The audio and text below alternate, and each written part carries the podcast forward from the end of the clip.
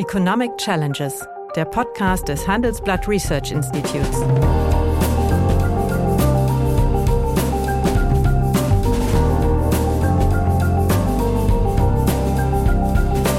Bert Rürup, der Chefökonom des Handelsblatts, diskutiert mit Michael Hüter, dem Direktor des Instituts der deutschen Wirtschaft, wöchentlich aktuelle wirtschaftliche Herausforderungen. Für Deutschland wie für die Weltwirtschaft. Unverändert stellen wir fest, dass immer wenn irgendwas passiert, die 16 Bundesländer nicht wirklich gut miteinander zusammenarbeiten. Dieser Konflikt hat keine Auswirkungen auf irgendwelche relativen Rohstoffpreise, aber doch auf das internationale Klima. Und das ist ja nicht zu vernachlässigende Kategorie. Also wenn ich mir unsere Außenpolitik anschaue, bei aller Liebe und allem Verständnis, wir brauchen keine moralische Außenpolitik. Wir brauchen auch keine feministische Außenpolitik. Wir brauchen eine Außenpolitik als glasklare Interessenvertretung der Bundesrepublik Deutschland. Ja, guten Tag, meine Damen und Herren. Hallo, lieber Michael. Hallo, lieber Bert. Tja, äh, aus gegebenen Anlass würde ich heute gerne mit dir über den Konflikt in Palästina diskutieren. In der ersten Ölpreiskrise des Jahres 1973 als Folge des Yom Kippur-Krieges zwischen Ägypten und Syrien auf der einen und Israel auf der anderen Seite stieg der Ölpreis von ursprünglich drei US-Dollar pro Barrel auf 38, auf 38. Da gibt es mehrere Gründe für. Zum einen war es einmal die historische Abwertung des US-Dollars, weil Bretton Woods in der Zeit zusammenbrach. Aber zum anderen ist es zu drastischen Reduzierungen der Fördermengen durch die OPEC gekommen. Und wir Älteren wissen das noch. Also die Folgen in Deutschland war die Schließung der Hallenbäder, verlängerte Schulferien, Sonntagsfahrverbote und die Hinwendung zu russischem Öl. So, jetzt meine Frage. Glaubst du, dass dieses Mal wieder von den Gegnern Israel Öl als Waffe eingesetzt wird, um auf diese Weise zu wirtschaftlichen Schäden, nicht nur bei Israel, oder bei Israel am wenigsten, sondern vor allen Dingen bei den Unterstützerstaaten äh, auszulösen. Also die Interessenlage der anderen Staaten um Israel herum ist, glaube ich, eine andere. Mhm. Du hast ja zu Recht erwähnt, es ist ja damals ein Krieg der Staaten gewesen. Ägypten, Syrien, während Jordanien stillgehalten hat, äh, haben versucht, die Scharte des Sechstagekrieges 1967 wettzumachen. Israel, das ist allerdings die Parallelität, war in gleicher, gleichen Sicherheitsgefühl wie heute, war völlig überrascht, ist an einem Feiertag gemacht und deswegen der Yom Kippur-Krieg. Aber der Effekt äh, auf die Ölmärkte war natürlich neu. Die OPEC war noch nicht äh, lange wirkungsfähig. Das hat sie dann ja, das erste Mal sie war genutzt. der einzige Ölanbieter. Jetzt sagen genau. ja neben der OPEC unendlich viel andere. Und sie haben ähm, die Fördermengen reduziert. Interessant ist eigentlich dann der Fall oder der, die Beobachtung, dass schon im ersten Halbjahr 1974 der, die Ölfördermengen fast wieder auf dem Vorkriegsniveau waren, aber der Preis nicht. Und im Grunde ist damals etwas in Gang gekommen worden, was man bis heute als Politisierung des Ölpreises nennen kann. Er ist nicht mehr rein Mengen äh, getrieben, sondern äh, wenn sich Risikoprämien Geopo ein geopolitisches Instrument. Genau, sind sind äh, diese Risikoprämien dominieren dann und dann hast du ganz absurde Bewegungen. Im Augenblick stellen wir ja fest, dass äh, der Ölpreis zunächst mal um um vier, knapp viereinhalb Prozent angestiegen ist Western Intermediate und Brand gleichermaßen. Dann, aber Dann ist er jetzt im, im Lauf Mitte der Woche wieder um halben Prozent äh, gesunken. Es gibt eher beim Gaspreis Effekte, aber das hat andere Gründe. Das ist die Pipeline zwischen Finnland und den baltischen Staaten, äh, die außer Betrieb ist. Aus welchen Gründen auch immer, das wissen wir noch nicht. Aber insofern, ähm, insgesamt zeigt sich ja auch in Indikatoren, dass auch in den du Wechselkurse nimmst oder so, die Bewegungen relativ überschaubar sind. Überschaubar sind. In den Börsen hat sich wieder korrigiert, erst runter, ein bisschen rauf wieder. Und äh, beim Gold, ja, da merkt man Flucht in Sicherheit, also die Goldbarren, die man sich irgendwo hinlegt. Also insofern auf deine Frage, die ja sehr berechtigt ist, würde ich zunächst sagen, wir haben hier keine zusätzliche Verwerfung, sondern wir sind in einem Risikoumfeld. Mhm. Das muss man ja, glaube ich, feststellen. Wir sind geopolitisch in einer anderen Situation seit geraumer Zeit. Das ist nicht erst seit dem Krieg der Russen gegen die Ukraine. Wir haben andere geopolitische Perspektiven durch den Systemkonflikt mhm. zwischen China und dem transatlantischen Westen. So, und das türmt sich alles auf. Und im Grunde haben wir jetzt eine, eine umfassende Politisierung des Ökonomischen. Wir müssen geopolitische Fragen voranstellen, auch als Ökonomen, mhm. und uns darauf einlassen. Und äh, wenn äh, in, in dieser Woche veröffentlichten World Economic Outlook des Internationalen Währungsfonds anschaust, ist es im Grunde auch so eingeleitet, nicht? Also die, die Themen, die belastend sind, sind geopolitische ja, die Themen. Rund, die Runterrevision, die wir jetzt genau. erlebt haben. Dann kommt hinzu eine im Grunde schwierige Koordinierung von Geld- und Finanzpolitik, die auch für beide belastend sind. Das ist also ein Policy-Mix, der das auch mhm. noch weiter in Frage stellt. Und ähm, dann sozusagen die Nachwirkung aber auch von Pandemie und, und sonstigen Themen.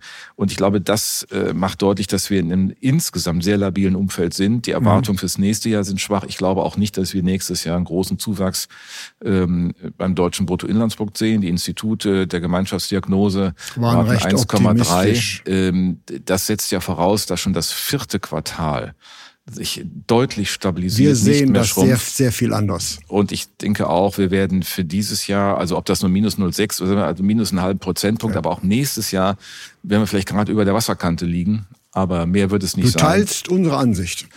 Ja, was heißt eure? Ihr teilt unsere, nicht? Also das kann man links wie rechts rum sehen. Aber es ist von der, ich meine, man muss sich einfach klar machen, wenn ich jetzt 1,3 prognostiziere, muss das einen unglaublichen Sprung ja, äh, ins erste Quartal geben und schon das vierte Quartal darf eigentlich keinen statistischen Unterhang mehr mhm. überlassen aus dem Jahr. Das ist alles nicht ganz plausibel. Aber ich meine, Bert, ich weiß nicht, wie du siehst, wenn du jetzt mal nochmal durchgehst, natürlich bleiben Risiken. Was wir bisher noch nicht diskutiert haben, ist die Frage, gibt es für die Lieferketten neue Thematiken? Mhm. Ähm, denn das sehen wir es, die Lieferprobleme haben abgenommen, sind aber immer noch wirksam in der deutschen Wirtschaft, behindern aber also die sind nicht ölbasiert. Nein, die sind nicht ölbasiert, aber die können natürlich konfliktbasiert sich verändern. Also wenn ähm, äh, die internationalen Handelssysteme und Handelswege beispielsweise ähm, mhm. schwieriger zu fahren sind, dann haben wir da auch nochmal eine Möglichkeit einer Belastung. Das muss man nur aufrufen, wenn man im Augenblick durchdenkt, was alles folgen kann. Aber ähm, ich glaube, die, die Welt ist alert genug, dass die, ja. äh, dass es hier, dass es hier nicht zum Flächenbrand kommen darf. Und die Interessen ja auch der großen Player sind ja auch nicht ganz eindeutig. Man könnte ja vermuten, das ist alles im Interesse von Putin. Hm, ist es das wirklich? Eigentlich hat er Israel immer insofern auf seiner Seite gehabt, dass die Israelis nicht bereit waren, der Ukraine Waffen zu liefern. Mhm. Die Chinesen, Xi Jinping, ähm, der da versucht, seit einiger Zeit äh, diplomatische Erfolge zu erzielen und ja auch mal hm, den Iran und Saudi-Arabien an den Tisch zusammengebracht hat ähm, oder äh, auch mit Abbas versucht hat mhm. ähm, zu diskutieren, um für einen Friedensplan oder Friedensverhandlungen.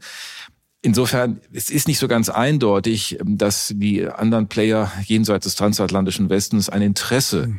an der Eskalation ja. des Konflikts haben. Das, glaube ich, gehört ja. auch dazu, wenn wir, wenn wir zumal dies versuchen einzuschätzen. Eine, zumal wir auch eine Annäherung zwischen Irak, Saudi-Arabien und auch schon Israel sehen. Das ist ja nicht mehr die Situation, wie wir sie vor 50 ja. Jahren haben. Mhm. Also insofern kann man davon ausgehen, dass es wohl auf den Erdölpreis keine so durchschlagende Wirkung hat wie vor, wie vor 50 ja. Jahren. Da gibt es sehr viele Gründe für, weil sehr viel mehr Öl auch angeboten wird und die da sind da nicht organisiert werden. Äh, gleichwohl denke ich, ist das natürlich wiederum nur ein zusätzlicher Krisenherd, der natürlich äh, ein, ein äh, Comeback für den Welthandel entgegensteht. Das muss man meines Erachtens ganz, ganz deutlich sehen. Das geopolitische Umfeld ist eingetrübt mhm. und was der IWF an Prognosen gemacht hat, die wurden hier eigentlich gefeiert in Deutschland ein bisschen, weil es ja wieder aufwärts geht. Äh, das sehe ich eigentlich wie du sehr kritisch. Das heißt, dieser Konflikt hat keine Auswirkung auf irgendwelche relativen Rohstoffpreise, aber doch auf äh, das äh, internationale Klima. Und das ist ja nicht zu vernachlässigende ja, Kategorie. Ja. Also bin ich völlig bei dir, wenn man sich auch nochmal die Raten jetzt anschaut vom IMF. 3,5 Prozent, wenn man mal die Reihe nimmt, also ja. nicht vom IMF, sondern 3,5 Prozent Weltwachstum, weltwirtschaftliches Wachstum im Jahr 2022. In diesem Jahr etwa drei Prozent, im nächsten Jahr unter drei Prozent. Das heißt, äh, das bleibt ein Prozent, nahezu ein Prozentpunkt unter dem, was wir seit dem Jahr 2000 bis zur Pandemie ja. an weltwirtschaftlichem Wachstum nicht mit 3,8 erlebt haben. Und äh, das ist das, was uns zu denken geben muss. Das spricht dafür, dass wir andere Risikoprämien haben, dass wir auch andere Kosten haben, das weltwirtschaftliche System zu betreiben. Kosten beispielsweise in Form von Sicherheitsausgaben aller mhm. Art für die Unternehmen im Bereich Cybersecurity, für die Staaten in Form von Verteidigung und anderen Formen, ähm, die ja letztlich nie produktive ähm, Ausgaben sind, volkswirtschaftlich betrachtet, aber das System stabilisieren. Mhm. Und das muss halt anders gemacht werden. Und im Grunde auch eine Verschiebung in den Regionen. Also äh, zunehmend stellen wir fest, USA nicht so schwach, kein Hardlanding. Mhm. Und die, das ist das auch, was, was der IMF hier nochmal ausdrückt, dass eigentlich USA Momentum stärker bleibt als erwartet und die Eurozone äh, zurückfällt. Zurückfällt und, und China aber auch nicht mehr der so, Wachstumsmotor und damit der Vergangenheit verschieben sich da nochmal die Dinge. Aber gleichzeitig stellen wir fest, äh, USA ist fast politisch nicht handlungsfähig nach dem Theater, was die Republikaner mhm. im Kongress veranstaltet haben und ihren eigenen Speaker da vom mhm. Podium geholt haben, ohne Perspektive für Neuen, wo ja offensichtlich einzelne Figuren in einer Form von Egoismus, äh, äh, also Politik betreiben, was eigentlich gar nicht Politik genannt werden kann. Und ich meine, das heißt es, bis November ist der Haushalt gesichert. Das schiebt mhm, sich ja nur um ein paar Wochen voraus. Das äh, kann auch wieder ganz anders aussehen. Also insofern, äh, die Risiken sind gewaltig und vor allen Dingen, wo ist die gemeinsame Anstrengung in der Welt zu koordinieren? Die Dinge wieder mal gemeinsam zu diskutieren. Also die G20 haben es nicht gebracht. Ähm, wir haben hier mal diskutiert vor gar nicht langer Zeit über die erweiterte BRICS-Gruppe. Das ist ja auch eine, eine, eine, eine naja, eine will nicht sagen Witzfigur, aber es ist ja alles furchtbar, was da so zusammenkommt. Und, und jedenfalls auch kein attraktiv. tun die auch nicht das Nein. Gegenteil. so, Fall. das haben wir, haben wir auch diskutiert und ähm, ich meine, vor, vor 14 Jahren bei der Finanzkrise gab es halt eine weltwirtschaftliche Koordinierung. Mhm. Es gab im November 2008 das erste G20-Format, das ist dann weiterentwickelt worden. Das hat auch geholfen, es hat Koordinierung gegeben. Es geht ja hier nicht um die Frage, und das ist, glaube ich, der Unterschied. Was muss national getan werden? Mhm. Sonst geht um die Frage, ist man gemeinsam bereit, für offene Märkte einzustehen mhm. und dafür die Institutionen der Weltwirtschaft äh, weiter zu stärken? Und das ist halt nicht zu sehen. Und da muss man im Grunde mhm. große Sorgen haben. Und es kommt ja auch noch eins hinzu, den Konflikt, den wir gegenwärtig haben, ist ja mhm. anders, als es eben angesprochen, als 1973, ist ja eigentlich kein Konflikt zwischen Staaten. Ja. Das ist ein Konflikt zwischen zwei Terrororganisationen und Israel. Ja, ja. Und äh, so ein Konflikt ist, glaube ich, so komisch es klingt, schwieriger zu gewinnen mhm. als ein Krieg gegen Staaten. Weil also diese Terrororganisationen werden nicht davor zurückscheuen, also eine asymmetrische Kriegsführung zu führen. Wir Älteren wissen noch, was das bedeutet für den internationalen Verkehr und so weiter und so weiter. Mhm. Also dieses Risiko sehe ich schon. Ja, ja, ja. Und das kann natürlich auch bedeuten, dass dieser Konflikt sehr lange dauert dass äh, es ja auch eine Eskalation hat, wenn man, wenn aus israelischer Sicht man wirklich versucht, da die Wurzeln des Übels in, im Gazastreifen ähm, äh, völlig zu bereinigen. Aber das kann man das, nicht. Wo soll man wird, die zwei Millionen Leute hin tun? Ja, das ist ja, das ist ja eine außerordentlich geringe Fläche. Ich bin vor wenigen Jahren mal äh, längere Israelreise gemacht und war dann auch an diesem Grenzstreifen. Insofern war ich auch die Woche etwas erschüttert, was da einfach alles den, den, der Hamas möglich war. Denn wenn man diese Sicherungsanlagen gesehen hat, wenn man auch das Bewusstsein der Israelis, dass es daraus immer kommen kann äh, mit mit irgendwelchen Konflikten, ähm, dass das so, dass sie so völlig überrollt wurden und äh, das mag natürlich auch dazu führen, dass jetzt die Gegenbewegung einfach länger und intensiver und den Konflikt auch nochmal eine andere Dimension bringt. Das können wir heute nicht prognostizieren, aber heißt nur, die Risiken sind groß und Bert, die Frage ist doch für uns eigentlich in Deutschland sind wir richtig aufgestellt dafür. Und wenn ja. ich mir anschaue, die nationale Sicherheitsstrategie, die die Bundesregierung ähm, jüngst vorgelegt hat, dann findet man da ja viel Richtiges, äh, aber letztlich nicht die Konsequenz der Ableitung, was müssen wir tun? Und ich meine, das ist das, was ich meinte mit der Politisierung des Ökonomischen. Wir müssen in Verteidigung investieren. Wir sind sonst eine ja. Lachnummer. Wir sind jetzt ökonomisch auch nicht mehr der, der Prachtbube. Aber wenn wir nicht bereit sind, der Größe entsprechend Verteidigungsleistungen zu erbringen, in Europa ernst genommen zu werden, in der NATO ja. eine Rolle zu spielen, dann werden wir auch diese ökonomischen Perspektiven eingetrübt sehen ja. müssen. Das ist aus meiner Sicht zwingend gekoppelt. Und gerade weil dieser Krieg, also ein asymmetrischer mhm. Krieg ist, weil hier nicht Staaten gegeneinander ja. konfligieren, wird beispielsweise das Frage der inneren Sicherheit sehr ja. viel wichtiger noch sein. Und auch da ist Deutschland nicht gut aufgestellt. Ja. Wir haben unverändert, stellen wir fest, dass immer wenn irgendwas passiert, die 16 Bundesländer nicht wirklich gut miteinander zusammenarbeiten, unsere föderalen Institutionen. Ja nicht in der Lage sind, gemeinsam Schlagkraft zu erzielen. Und man würde wahrscheinlich feststellen, immer wieder beim nächsten Schock, dass wir immer nicht ein Stück weitergekommen sind. Wir stellen jetzt wieder fest, dass wir bei der Integration von Geflüchteten oder Asylantragstellern mhm auch nicht schneller weiterkommen, als das vor 2015 äh, der Fall war. Und das ist alles unbefriedigend und äh, das stellt die Frage nach der Wirksamkeit des Staates. Und äh, da gehört das Sicherheitsthema ganz, ganz oben auf die Tagesordnung. Und nochmal, wenn man das liest, ist ja gut, dass es mal eine nationale Sicherheitsstrategie gibt, dass man von integrierter Sicherheit schreibt, also dass sozusagen alle Akteure alle Themen und insbesondere zusammengedacht werden müssen, um die Sicherheit unseres Landes zu erhalten. Aber dann ist doch wirklich die Frage, was heißt das denn konkret? Ähm, warum ist die Bundeswehr immer noch in dem Zustand? Wie kann es passieren, dass Funkgeräte bestellt werden, die nicht in die, in die mobilen Einsatzeinheiten passen? Wie kann es sein, dass wir im Bereich des äh, militärischen äh, äh, äh, ärztlichen Dienstes und der Absicherung alles verkauft haben, dass wir, dass wir keine mobilen OPs mehr in der Form haben. Wir waren früher bestens ausgestattet. Mhm. Es muss wirklich einen also wenn wir mal, es wird ja immer gern wieder Agenda von irgendwas aufgerufen, wir bräuchten eigentlich eine Agenda zur Wiederherstellung der inneren und äußeren Sicherheit. Wir bräuchten in der Tat einen flächendeckenden also Modernisierungsschub und mhm. äh, vor diesem Grund, vor diesem Hintergrund hat sogar dieser Konflikt etwas Gutes, weil nämlich jetzt doch wiederum schlagartig, äh, sagen wir mal, mhm. äh, klar wird, äh, dass Deutschland nicht nur ein ökonomisches Problem hat, sondern auch ein infrastrukturelles Problem ja. und auch ein Problem der internationalen Willensbildung. Der ist so organisiert, der Prozess, dass dort keine schnellen, effizienten Lösungen zustande kommen. Insofern ich versuche ja, äh, diesem Konflikt etwas Gutes abzugewinnen. Das ist für die Leute, äh, die davon betroffen sind, nicht tröstlich. Aber hier wird deutlich äh, meines Erachtens klar gemacht, dass die Bundesrepublik Deutschland, was diese Fragen angeht, kein moderner Staat mehr ist. Nein, und dass sie auch das deshalb nicht ist, weil sie das konzeptionell politisch nicht umsetzt. Also wenn ich mir unsere Außenpolitik anschaue, bei aller Liebe und allem Verständnis, wir brauchen keine moralische Außenpolitik. Wir brauchen auch keine feministische, auch keine Außenpolitik. Außenpolitik. Wir brauchen eine Außenpolitik als glasklare Interessenvertretung der Bundesrepublik Deutschland. Deutscher Interessen und zwar deutscher Interessen oder europäisch-deutscher Interessen. Jedenfalls auch in Europa müssen wir alle miteinander versammeln. Wir haben jetzt Veränderungen in der Slowakei. Es gibt Konfliktsituationen in Richtung Kosovo.